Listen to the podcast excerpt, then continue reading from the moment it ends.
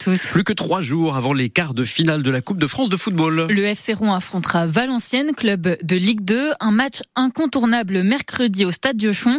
Les Rouennais ont déjà éliminé deux clubs de Ligue 1, alors l'espoir est permis. La billetterie a ouvert hier pour le grand public. Manon Lombard-Brunel a pu constater l'engouement des supporters à la boutique éphémère du club à Rouen. Un défilé de supporters à la recherche de la moindre place. Je pourrais en avoir trois. Philippe supporte le FCR depuis toujours, alors là forcément, il a mis son réveil pour être bien sûr de pouvoir avoir ses places. Ben, je suis venu en urgence chercher des billets pour euh, assister au match de football euh, Rouen-Valenciennes et surtout faire plaisir à mon petit-fils qui n'est jamais allé au stade et qui, qui est dingue de foot. Il a 12-13 ans et c'est la première fois qu'il va y aller. Une première que Philippe espère la plus victorieuse possible, c'est aussi le cas de Vanessa. Elle ira au stade avec son père et ses enfants et elle le dit, ils n'attendent que ça. Les enfants, ils sont à fond. Ils sont à fond.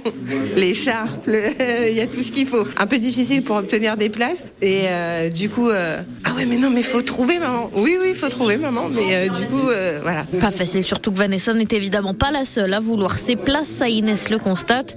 Elle travaille à la billetterie du club et depuis quelques matchs déjà, elle voit de nouveaux supporters arriver. Beaucoup de nouveaux clients. Bah, c'est grâce au parcours euh, de la coupe, euh, on attire du monde. Ça fait de la- une belle image euh, au club, donc on est content. Une belle image et un engouement que le club espère forcément transformer en nouveaux abonnements. Un reportage de Manon Lombard-Brunel, les Diables Rouges contre Valenciennes, c'est ce mercredi au Stade Diochon, coup d'envoi à 21h.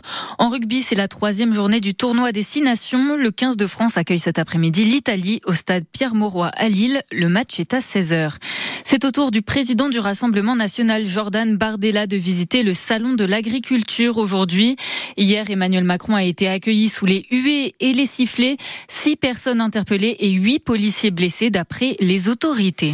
Et après tout ce tumulte, la vache oreillette aura sûrement une journée plus tranquille aujourd'hui. L'égérie du salon de l'agriculture vient de l'Orne. François et sa fille Lucie élèvent des vaches de race normande qui répondent aux critères du cahier des charges du fromage AOP de Normandie.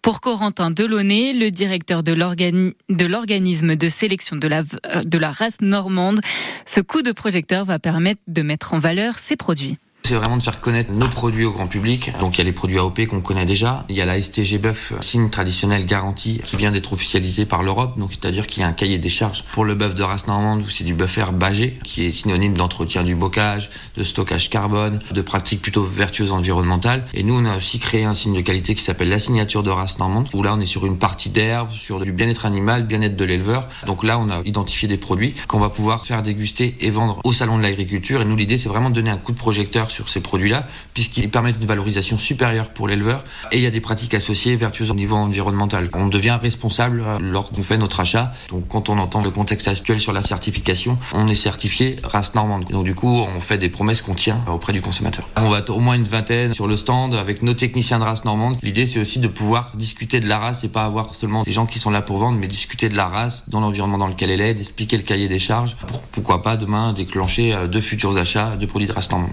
Corentin Delaunay, le directeur de l'organisme de sélection de la race normande, avec 180 000 bêtes, c'est la troisième race laitière de France, derrière la Primolstein et la Montbéliarde. Environ 300 personnes à Rouen et une centaine au Havre pour dénoncer la guerre en Ukraine. Les manifestants demandent une paix juste et durable. Le G7 qui réunit les grandes puissances économiques mondiales promet que le coût de la guerre va augmenter pour la Russie. Une victoire pour Donald Trump en Caroline du Sud aux États-Unis. L'ancien président remporte largement la primaire républicaine contre sa rivale. Nikki Haley, plus modérée, a pourtant été gouverneur de cet État pendant six ans. Les élections présidentielles américaines sont en novembre prochain. Une voiture est entrée dans un poteau électrique d'une ligne à haute tension cette nuit vers minuit dans la commune de Ferrières-Saint-Hilaire au sud de Bernay. Environ 90 foyers sont privés d'électricité. Le retour à la normale est prévu vers midi aujourd'hui. Un incendie hier matin, un peu avant 11 heures, dans un immeuble à Elbeuf, rue du Moulin Saint-Étienne. Une trentaine d'habitants ont été évacués en voyant les fumées. Cinq personnes vont être relogées. Du saut à la perche, la meilleure performance hier revient à Molly Caudry au Perche Elite Tour de Rouen. Hier, elle a battu son propre record avec un saut à 4 mètres 86. Pour les hommes, Sam Kendricks remporte la victoire en franchissant 5 mètres 93.